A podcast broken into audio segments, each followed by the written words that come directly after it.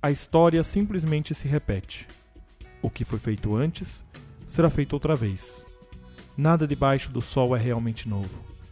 De vez em quando, alguém diz: Isto é novidade. O fato, porém, é que nada é realmente novo. Não nos lembramos do que aconteceu no passado e as gerações futuras tampouco se lembrarão do que fazemos hoje. Sim! Café com Alecrim! Seja muito bem-vindo, seja muito bem-vinda! Você que está aqui para ouvir este episódio que abre a temporada 2019, onde eu quero refletir com você sobre novidade de vida, sobre o tempo. O Eclesiastes nos deixa aqui muito claro que volta e meia nós recebemos alguma novidade, mas a bem da verdade é que nós não nos lembramos do que aconteceu no passado e as gerações futuras tampouco se lembrarão do que nós fazemos hoje. Nós temos os registros históricos, eles estão aí, mas será que nós seremos lembrados? Será que nós seremos recordados? Será que você não será apenas um nome numa árvore genealógica e isso te causa terror? Meu Deus! Qual o significado da vida, Senhor? Sim, o significado da vida está no Senhor. Jesus, ele é o significado da nossa vida.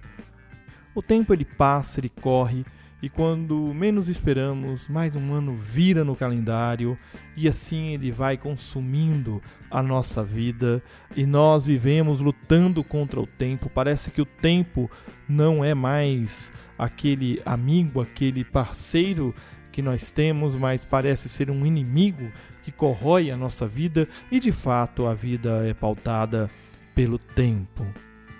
A reflexão do Eclesiastes é que nós não devemos nos render ao cinismo e nem ao niilismo e muito menos ao fatalismo mas de nós compreendermos que o nosso tempo deve ser aproveitado com aquele que é o Senhor do tempo e está acima do tempo, que é o Senhor Jesus Cristo.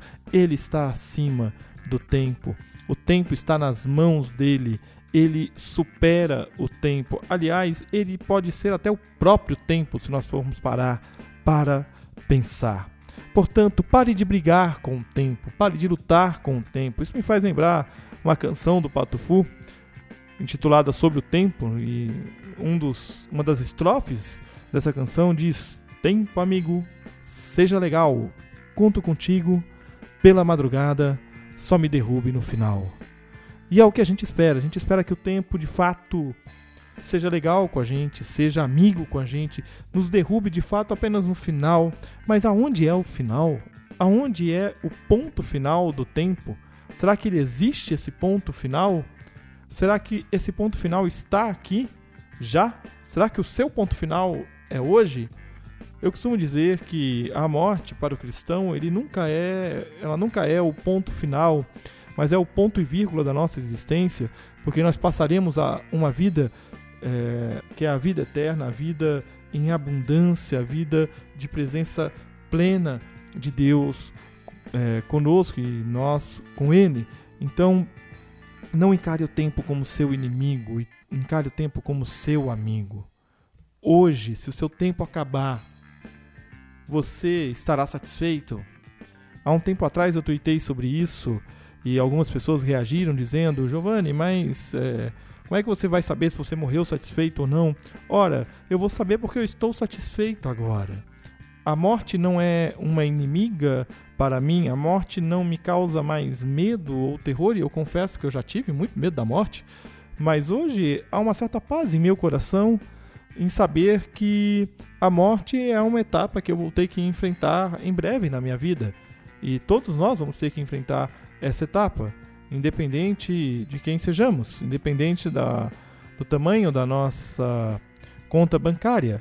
Nós vamos precisar passar pela morte. Portanto, não vamos imaginar que a morte é apenas um momento da vida que não virá ou que não existirá. Tem muita gente que diz: Olha, se eu morrer, se eu morrer, nós vamos morrer um dia. Não, eu não estou sendo pessimista no primeiro episódio da temporada de 2019, eu estou sendo otimista. O cristão não encara a morte com tristeza, o cristão encara a morte como ela deve ser encarada.